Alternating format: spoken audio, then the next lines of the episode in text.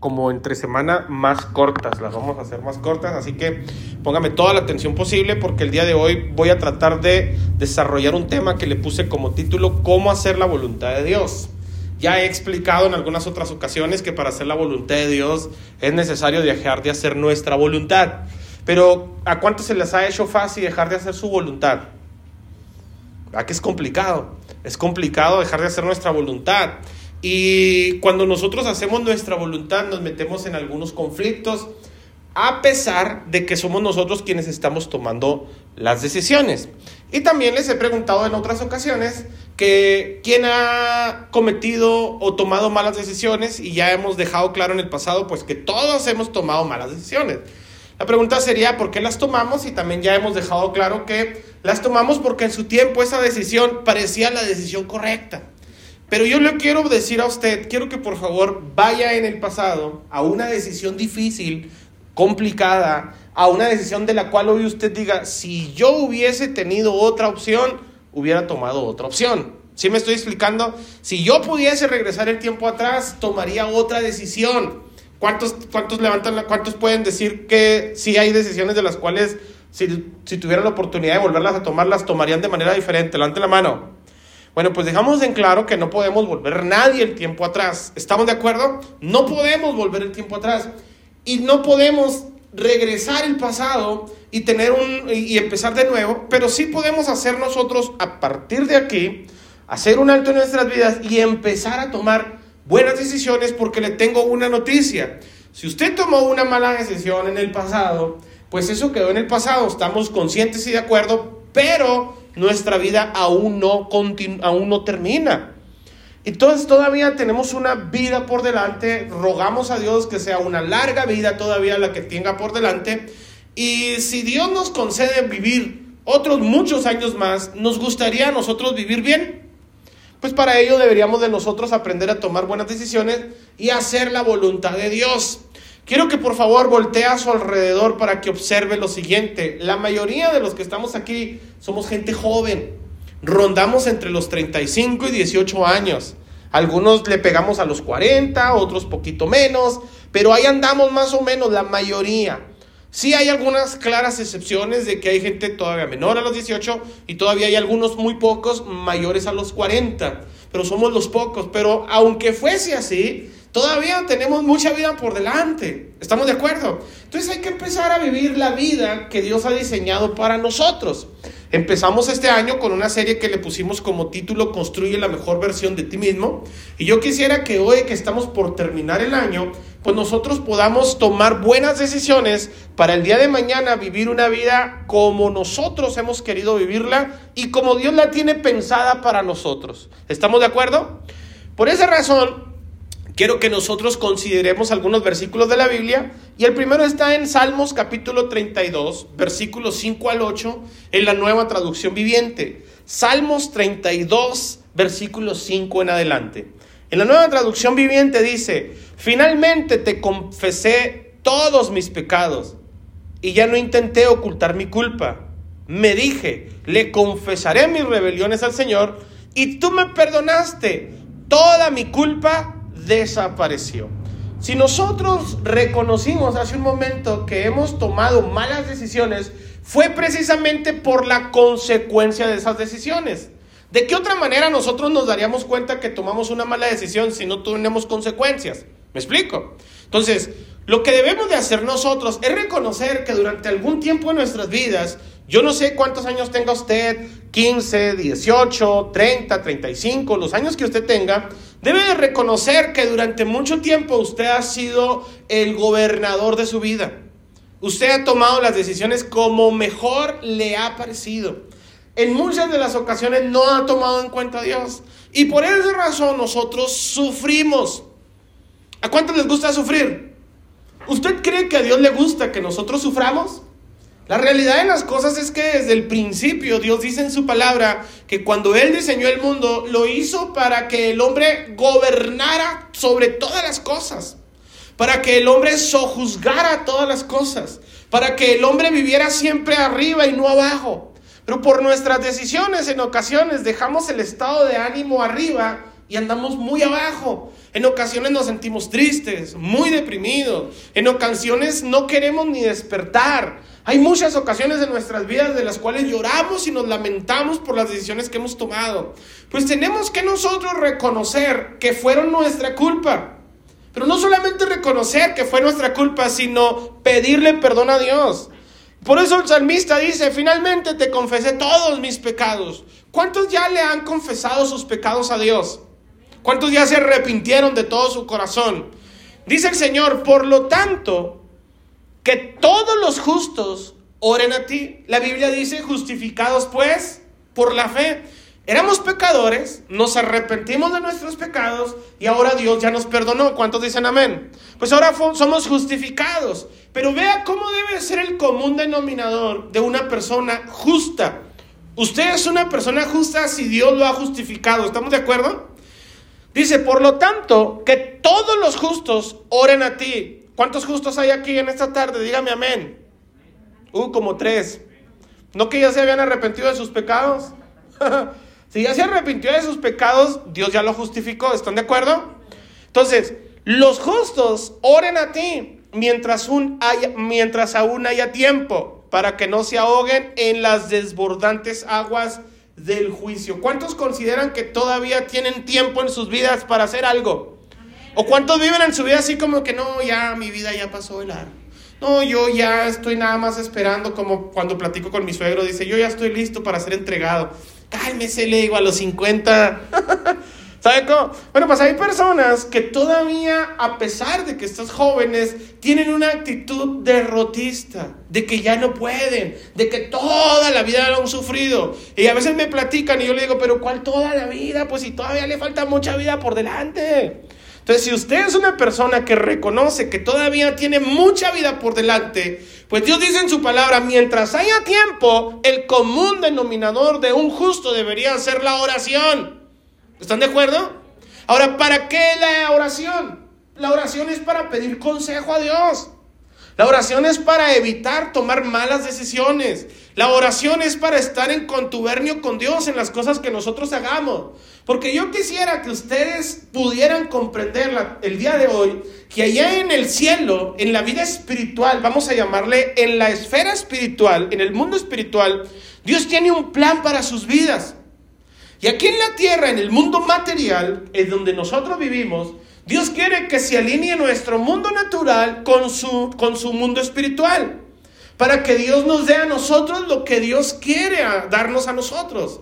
Pero lo que muchas veces hacemos nosotros, como nosotros no alcanzamos a ver lo que Dios está planeando para nosotros allá en el mundo espiritual y solamente vemos aquí este mundo material y en ocasiones cuando vemos este mundo material, muchas cosas que vemos no nos gustan.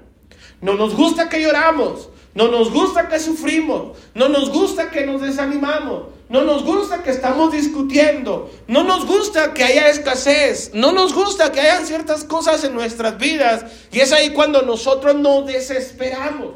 Y cuando nos desesperamos tomamos decisiones alocadas. Entonces tomamos una decisión y nos movemos del propósito que Dios tiene para nuestras vidas en el mundo espiritual. Y cuando Dios quiere materializar lo que Dios ya hizo en el mundo espiritual, quiere bajarlo a nuestro mundo natural, ya no estamos en sintonía. ¿Me siguen hasta aquí? Entonces Dios tiene que regresar ese plan espiritual al mundo espiritual y esperar que otra vez nos alineemos a su voluntad. ¿Me estoy explicando?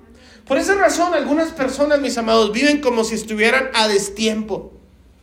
Por esa razón, muchas personas en ocasiones tienen este tipo de pensamiento. Si yo me hubiese casado con fulano, si yo hubiese tenido aquel trabajo, si yo le hubiese hecho caso a mi mamá, es porque parece ser que solamente una decisión alteró el rumbo de sus vidas. Bueno, pues nosotros no podemos trabajar en el pasado, ni Dios tampoco. ¿Estamos de acuerdo?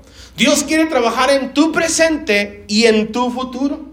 Pero es en este presente donde Dios dice, a partir de aquí, Salmo, 100, Salmo 32, versículo 6, los justos oren a ti mientras aún haya tiempo, para que no se ahoguen en las desbordantes aguas del juicio, para que no se ahoguen en problemas para que ya no estén sufriendo, para que no lloren, para que no batallen. Dice el Señor en el versículo 7, pues tú eres mi escondite, me proteges de las dificultades. ¿Cuántos tienen dificultades? Les voy a hacer una pregunta. ¿Qué prefieren ustedes de una dificultad?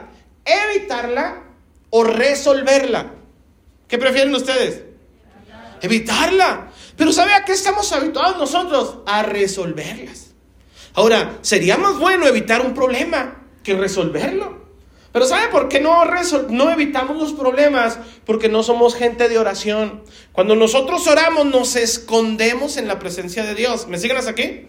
Entonces, dice el Señor, me rodeas con canciones de victoria.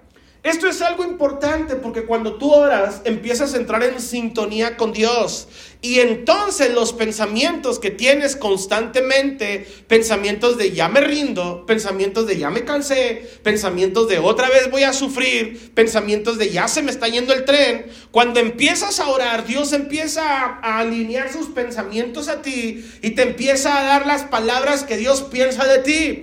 Dios piensa de ti que tú eres una persona justificada lavada con la sangre de Cristo, que eres su, preciado tesoro, que eres la niña de sus ojos, que eres honorable para Él, que naciones ha dado por tu vida. ¿Me siguen hasta aquí? Entonces Dios empieza a transformar tu mentalidad, pero para eso es importante que nosotros aprendamos a orar. Porque le voy a decir algo y no soy profeta, pero se lo puedo profetizar. Si usted no ora, se va a seguir equivocando. Y las equivocaciones, mis amados, traen consecuencias. Y las consecuencias nos ahogan. Nos ahogan los problemas. Nos ahogan los, las, las aflicciones de nuestros comportamientos. Nos ahogan las dificultades. Y nadie quiere vivir en ese estilo de vida. David, quien escribió este texto, fue un hombre que cometió muchos errores. Y la realidad de las cosas es que pudiéramos juzgarlo. Pero de muchos de los errores que David cometió, de ellos David aprendió. Yo quisiera que usted aprendiera de los errores. Ahora, quiero preguntarle, ¿cuántos quieren seguir aprendiendo a causa de los errores? Ya basta de errores, ¿verdad? Ya basta de consecuencias, pastor. Bueno, pues hay dos formas de aprender. Escúchenlas, por favor. Y estas sí memorícelas. Solamente hay dos formas de aprender en la vida. Una se llama por obediencia y otra se llama por experiencia. La experiencia es dolorosa. ¿Con qué fin un padre que quiere a sus hijos le llama la atención a sus hijos? ¿Con qué fin? ¿Con el fin de estarles mortificando?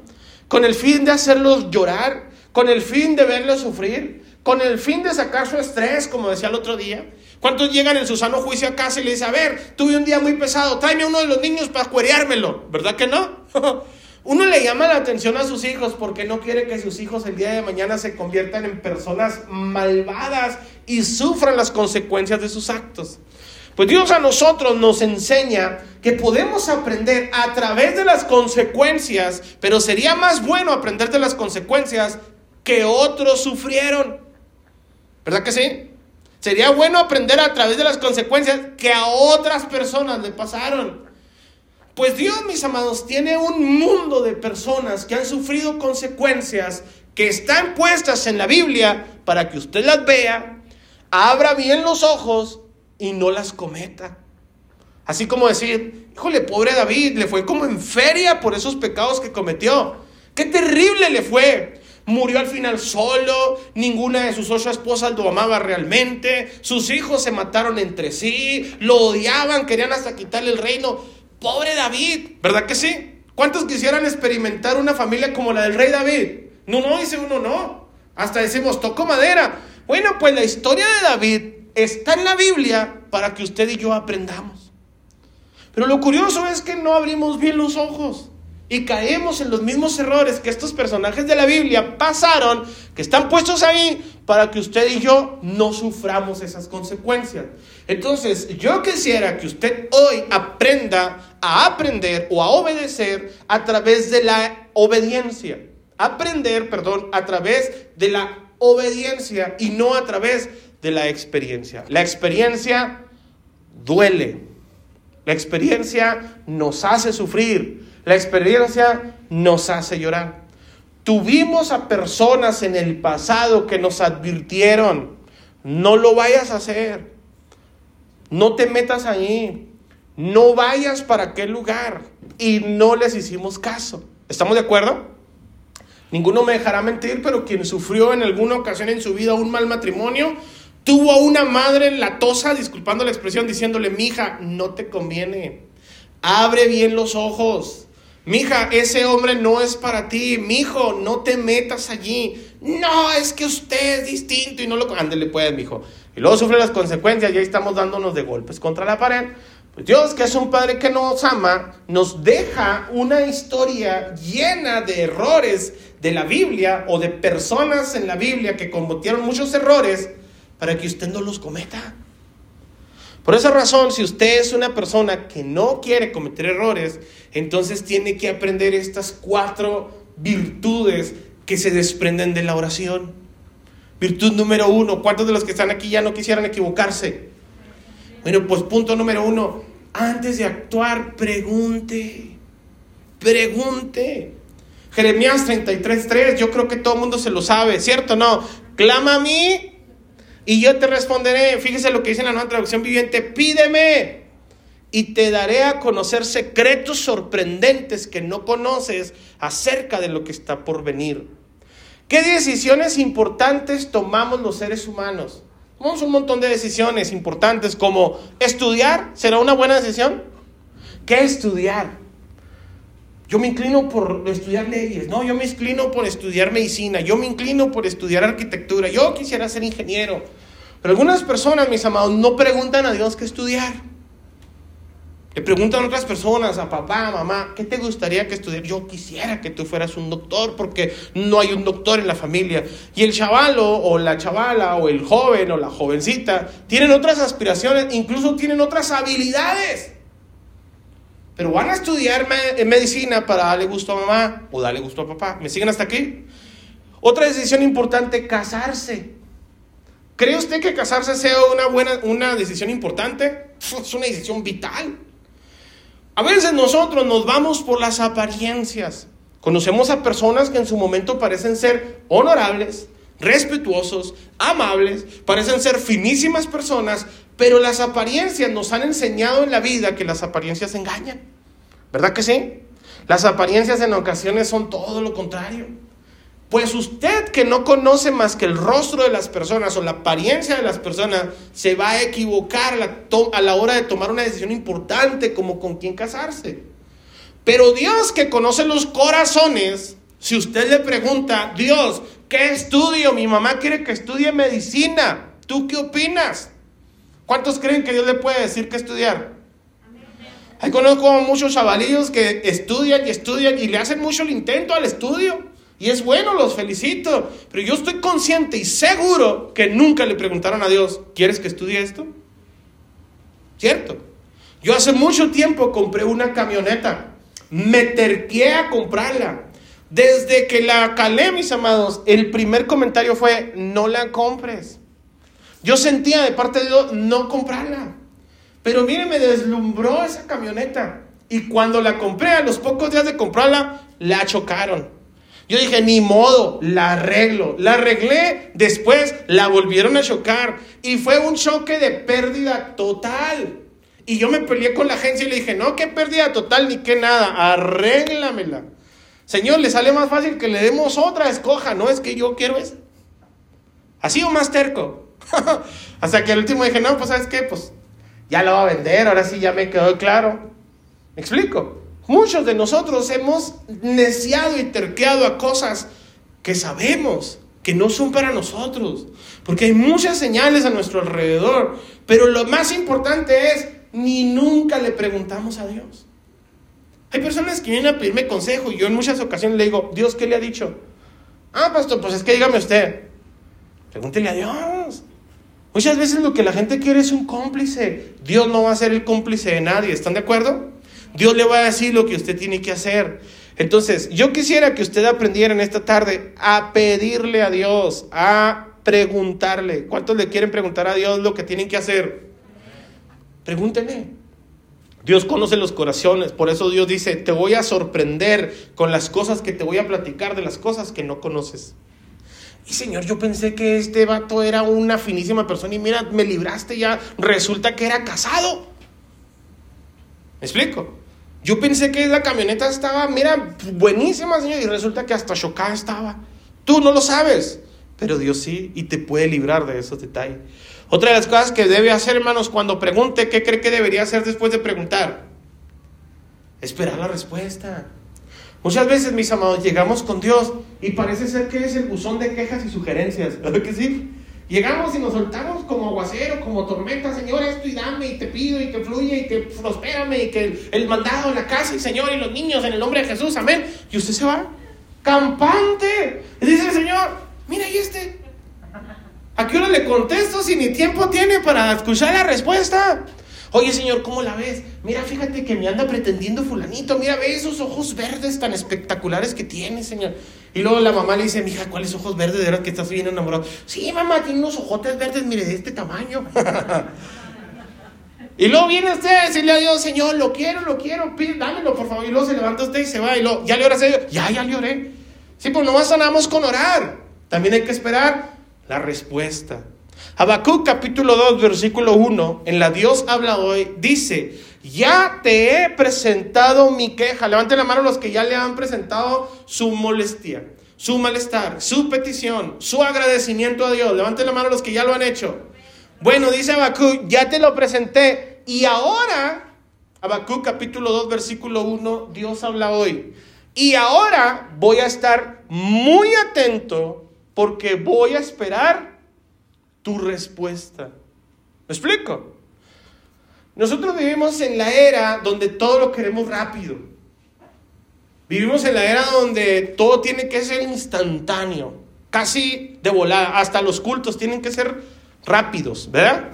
Dinámicos. ¿Por qué? Porque vivimos en la era donde estamos muy apresurados, pero la oración es algo en lo que usted debería tomar su tiempo. Pastor, yo ya le oré a Dios. Ya le respondió. No, no me ha respondido. No actúe. Si Dios no le ha respondido, no haga nada. No tome ninguna decisión hasta que usted escuche la respuesta de parte de Dios. Habacuc dice, ya te presenté mi queja, aquí usted le puede cambiar, ya te pedí, ya te presenté mi petición, perdón, ya te presenté mi gratitud, ya te presenté mm, lo que me molesta, ya te presenté lo que me aqueja, ya te presenté lo que usted le presente a hacer la oración. Y Dios, Dios dice, está bien, es bueno que me lo presentes, pero ahora espera la respuesta. Dios es un ser que dice su palabra que para él un día es como mil años y mil años como un día. Dios tiene el tiempo del mundo para tomar decisiones. Nosotros no. Nosotros estamos sujetos a un tiempo de 24 horas, ir de volada, Señor. En ocasiones vamos como aquella señora que quería paciencia. Padre, dame paciencia, pero ya. La cosa es tranquila, hay que esperar a que Dios responda a nuestras necesidades. Cuando nosotros le pidamos a Dios, deberíamos de aprender a pedir las cosas específicas. Es como cuando usted de repente va, Señor, te pido mi esposo, te pido por mis hijos, te pido por la escuela, te pido por el trabajo, te pido por la educación, te pido por mi país. Y Dios dice, pero ¿me pides qué? ¿Me pides por tu esposo para que te lo cambie? ¿Para que lo mate? ¿Para que le dé más prosperidad? ¿Para que lo convierta a Cristo? ¿Para que le dé un trabajo? ¿Me pides por México para qué? ¿Para que aprenda a hablar inglés? ¿Me explico o no? A veces nosotros nada más llegamos con las cosas así, al ahí se va. Señor, te pido por mi esposo. ¿Pero qué me pides? ¿Me pides amor para él? ¿O qué me estás pidiendo? Señor, es que trata con ella. ¿En qué aspecto? ¿Qué área quieres que trate con ella? ¿Me siguen hasta aquí? ¿Cierto o no? Entonces, en ocasiones, mis amados, ni siquiera pedimos así. ¿Sabe por qué? Porque queremos pedir abiertamente para evitar detalles. Porque los detalles necesitan tiempo. ¿Cierto? Los detalles ya requieren más ah, disposición de nuestra parte. Y muchas de las veces, mis amados, ni siquiera nosotros estamos dispuestos a pedir específicamente. Es como aquel jovencito que le dice, Señor, si esta mujer que me gusta es para mí, hoy me lo voy a declarar, Señor, solamente te voy a pedir que traiga algo de color negro esta tarde al culto. Ah, Y luego la ve con el celular, ¿no? Color negro. Ay, Dios, yo sabía que me ibas a responder. ¿Me explico? Fíjese hasta qué punto nosotros somos para pedir, porque ni siquiera le está diciendo, Señor, es el hombre o la mujer que tienes para mí, porque ya le está cerrando todas las posibilidades, le está diciendo, viene a esta iglesia. ¿Me explico? No, pero la novia que yo tengo para ti o la esposa que yo tengo es de allá de San Luis Potosí, pero tú ya me dijiste que aquí viene. Señor, te pido que si trae algo negro, pues los zapatos son negros. Ay, Señor, yo sabía que tú me ibas a responder. Y no le pedimos a Dios, Dios nos contesta en base a lo que nosotros especulamos y le echamos la culpa a Dios. Es que porque estoy batallando con este hombre y esta mujer que tengo, Señor. Pues si tú me lo mandaste. Ahora resulta, dice Dios. ¿Me estoy explicando o no? Entonces necesitamos ser específicos. Jeremías capítulo 7, versículo 23, en la nueva traducción viviente. Jeremías capítulo 7, versículo 23. Nueva traducción viviente dice, mas esto les mandé diciendo, escucha mi voz y seré a vosotros por Dios, y vosotros me seréis por pueblo, y andad en todo camino que os mande para que os vaya bien. Me parece que es la Reina Valera, porque la nueva traducción viviente no hablan así. y no oyeron ni inclinaron su oído, antes caminaron en sus propios consensos, en la dureza de su corazón malvado, y fueron hacia atrás y no hacia adelante. ¿La, la nueva traducción viviente está allí? ¿Es esa? ¿Cuál es? Pon la nueva traducción viviente, porfa. Pero mi pueblo no quiso escucharme. Continuaron haciendo lo que querían. Siguieron los tercos deseos de su malvado corazón. Retrocedieron en vez de ir hacia adelante. ¿Me explico? No es que yo quería esa camioneta. Oiga, dos choques y yo todavía estaba de terco cuando en mi vida había chocado. Tres, dice mi esposa, ufa. Pero a veces somos muy necios y no podemos, no le pedimos a Dios que nos responda. No oyeron ni inclinaron su oído, antes caminaron en sus propios consejos, en la dureza de su corazón malvado, fueron hacia atrás y no hacia adelante. Algunos en este punto ya deberían de reconocer que no están en el trabajo que siempre quisieron tener. Algunos no están casados con el esposo o con la esposa que quisieran haber tenido. Algunos no viven en la colonia que les hubiera gustado tener. Algunos, mis amados, no alcanzamos nuestros sueños y anduvimos en la vida como pelotitas de pinball, pim, pim, pim, pim, pim, pim, rebotando y caímos y es lo que hay. Eh, pues ya nos conformamos con lo que Dios nos dio. Cuando Dios dice en su palabra en Jeremías capítulo 29, versículo 11, para darte el fin ¿Qué esperas? ¿Me explico? Dios tiene lo que tú deseas, pero tú no eres capaz de esperarlo. Te aceleras, te adelantas. Bueno, entonces, ¿qué hago, pastor? Yo no me casé con el hombre de mi sueño. ¿Lo dejo? No. ¿Por qué? Porque todas las decisiones tienen consecuencias. ¿Ya no quieres estar viviendo consecuencias? Bueno, pues pídale perdón a Dios. Dios, te pido perdón porque me casé con alguien que ni siquiera te tomé parecer a ti. Estoy trabajando, Señor, en un lugar que ni me gusta, pero es la fuente de trabajo que provee alimento a mi casa. Señor, estoy en un lugar, Señor, que en ocasiones ni siquiera estoy a gusto, pero te pido que me ayudes para ya no tomar malas decisiones. De aquí en adelante quiero aprender a tomar buenas decisiones. Por eso lo que tiene que hacer usted, primero que nada, es preguntar.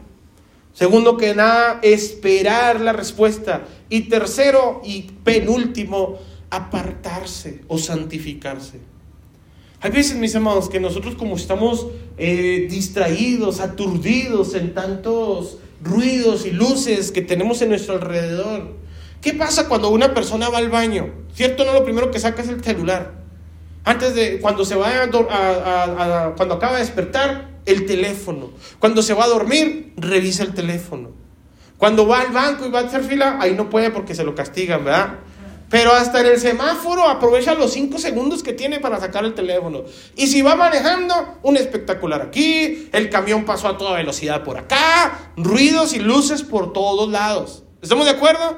Y estamos esperando una respuesta de parte de Dios. Si nosotros no aprendemos a callar las voces a nuestro alrededor que nos mal aconsejan, vamos a seguir tomando malas decisiones porque Satanás tiene una característica que él puede disfrazarse como un ministro de luz. Satanás puede parecerse una buena persona.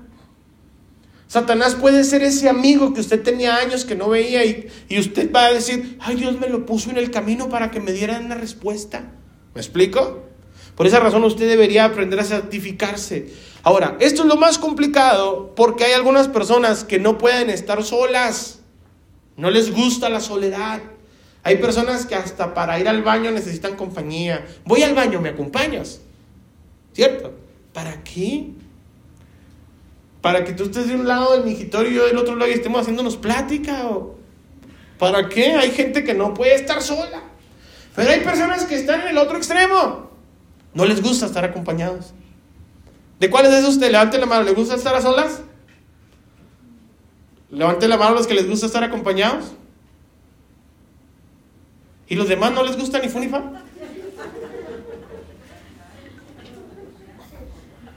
¿O somos mixtos? A mí me gusta híbrido, pastor.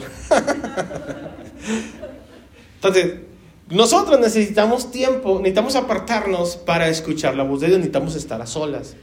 El Señor Jesucristo fue un personaje que cuando empezó su ministerio, antes de estar entre tantas personas, buscó un tiempo a solas.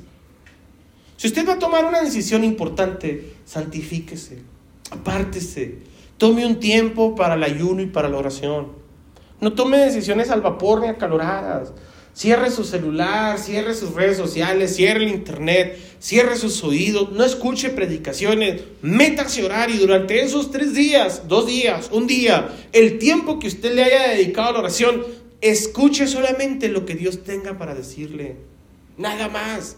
Dios no le va a dar una mala eh, respuesta. Dios siempre le va a hacer cosas que le hacen a uno bien. Marcos capítulo 1, versículo 35. El Señor dice en su palabra, Reina Valera, Marcos 1:35, levantándose muy de mañana, siendo aún muy oscuro, salió y se fue a un lugar desierto y allí oraba. ¿Qué es lo que buscaba el Señor? Soledad y hacerlo temprano. Yo no sé a qué hora se le facilita a usted más orar, en la noche o en la mañana. Pero yo le recomiendo que las cosas importantes de la vida las haga cuando tiene lucidez, cuando todo está jovial, cuando está fresco.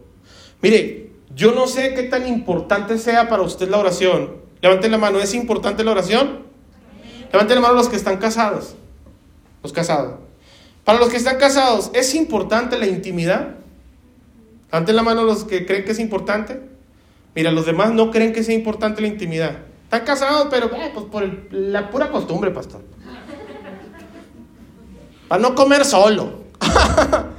pero los que estamos casados y enamorados buscamos un tiempo en el día para tener intimidad. ¿Cierto o no? Ahora, ¿por qué la mayoría de las cosas que consideramos importantes las hacemos cuando tenemos lucidez menos la intimidad? La intimidad en ocasiones lo hacen ya cuando se acabó el día. Ya acostaron los niños, lavaron los trastes, recogieron la ropa, eh, llegaron de trabajar, se bañaron, hicieron todo y cuando llegan a la cama, ¿cómo caen? ¿Con ganas de tener actividad? Muertos. ¿Verdad que sí? ¿Sabe por qué? Porque una actividad que es importante la dejamos hasta el último de nuestras listas. Y muchas veces se acuesta uno y está cansado. Ay, es que tuve un día bien pesado, estoy bien fastidiado. Bueno, pero que sea rápido. ¿ah?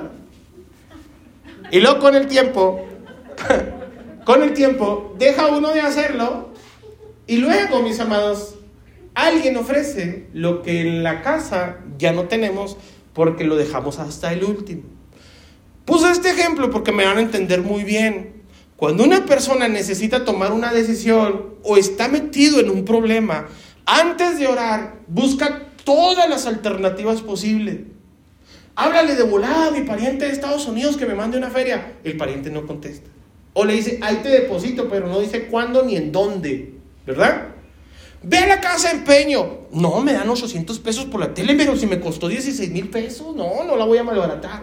Dile a la hermana que si te los presta, la hermana no tiene. Búscale para allá. O haz esto, márcale a fulanito. ¿Y qué hacemos? ¿Qué hacemos? ¿Qué hacemos? Ah, lo último que nos queda es orar. ¿Lo va a hacer bien? ¿Se va a tomar el tiempo para hacerlo? Lo va a hacer al último casi dormido, bosteciando, y que sea rápido. ¿Cierto? Por eso el Señor Jesucristo dice en la Biblia que Él se levantaba temprano en la mañana, mientras estaba lúcido y lloraba.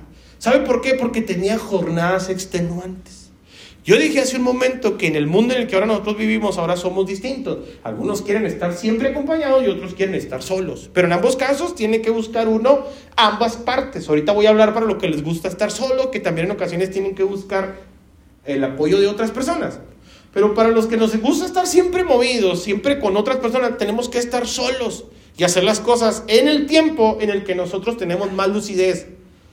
A mí me influyen mucho los sermones, las ideas, mis amados, cuando ya todo el mundo está dormido. Yo ahí es cuando tengo tiempo para orar. Ahí es cuando tengo tiempo para escribir.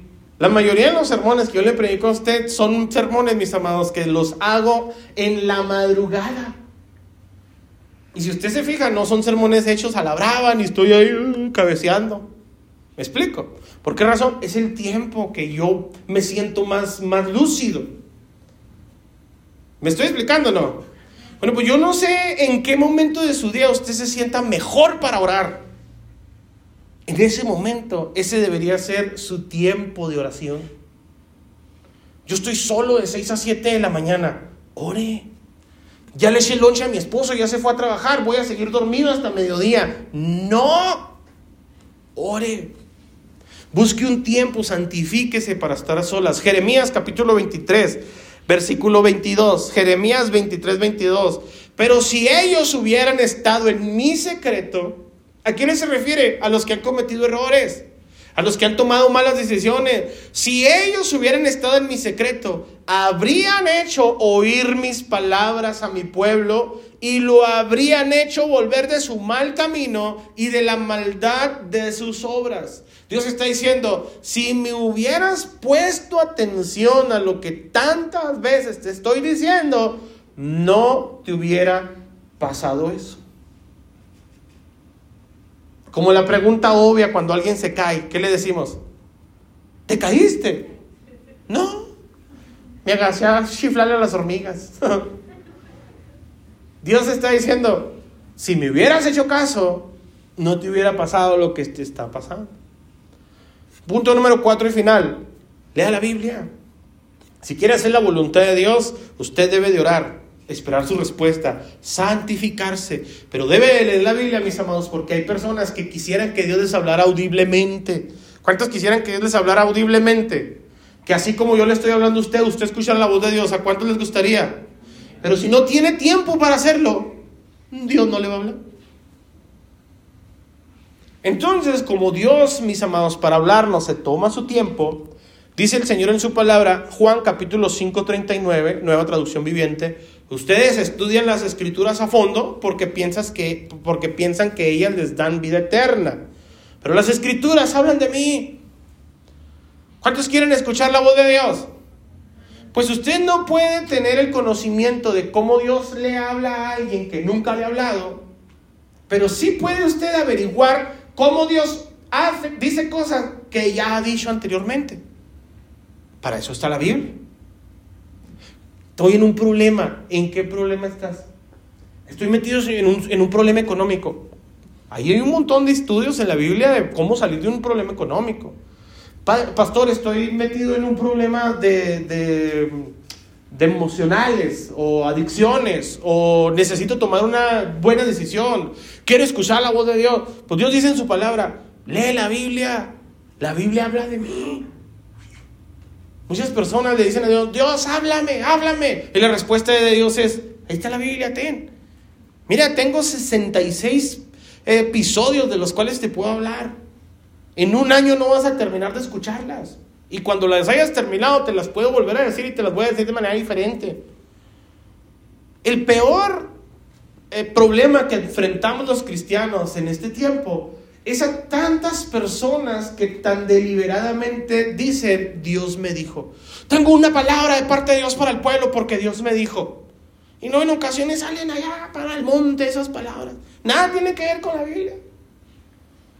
Hay personas, mis amados, ya les he contado esta anécdota, que cuando van a leer las escrituras, dicen, Señor, estoy metido en un problema y necesito una respuesta, pero de volada, Señor. No tengo tiempo ahorita para otro, pero tengo este momento para abrir la Biblia. en la Biblia, la ojean y cierran los ojos y ponen el dedo y lo leen. Y Judas fue y se ahorcó. No, no, no, no, el Señor reprenda al diablo. Y le da vuelta en otro lado, el Señor, háblame. Y luego pone el dedo y luego dice, ve pues tú y haz lo mismo. Ay, Dios me está diciendo que el problema, la solución a mis problemas es ahorcarme. ¿Dios se lo diría? No, obvio que no. La Biblia, mis amados, algunas personas la tienen como un amuleto. Cierra, abren la Biblia en el Salmo 91 y la ponen junto al buró para que los defienda. La Biblia no lo va a defender. A no ser si sea una Biblia de esas de pasta dura que lo puede usar como arma letal, pues ahí sí. Pero le voy a contar una anécdota que me pasó. La semana pasada fui a McAllen pero cruzamos por Reynosa. Y Reynosa está en Mataulipas. y Tamaulipas es una, es una ciudad peligrosa. ¿Me explico?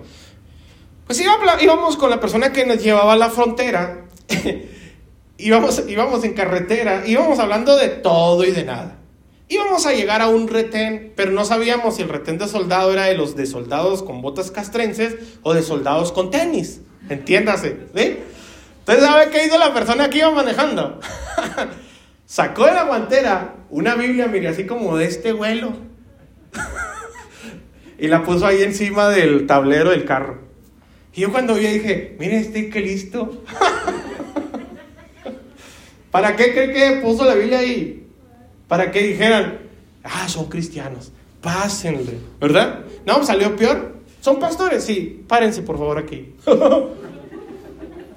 ¿Van por dinero o llevan dinero? ¿Traen drogas? No, quieren. no es cierto. Póngase en pie, por favor. Lea la Biblia. Lea la escritura. Si quiere hacer la voluntad de Dios, pregunte. Espere su respuesta. Apártese un momento para escuchar su voz. Y si batalla para identificar lo que Dios le dijo, Señor, será tuyo será del diablo, será tuyo serán los frijoles de anoche, Señor. Si está cotejado con la Biblia, es Dios. Pero si hay algo que Dios le está diciendo que es antibíblico, no es Dios.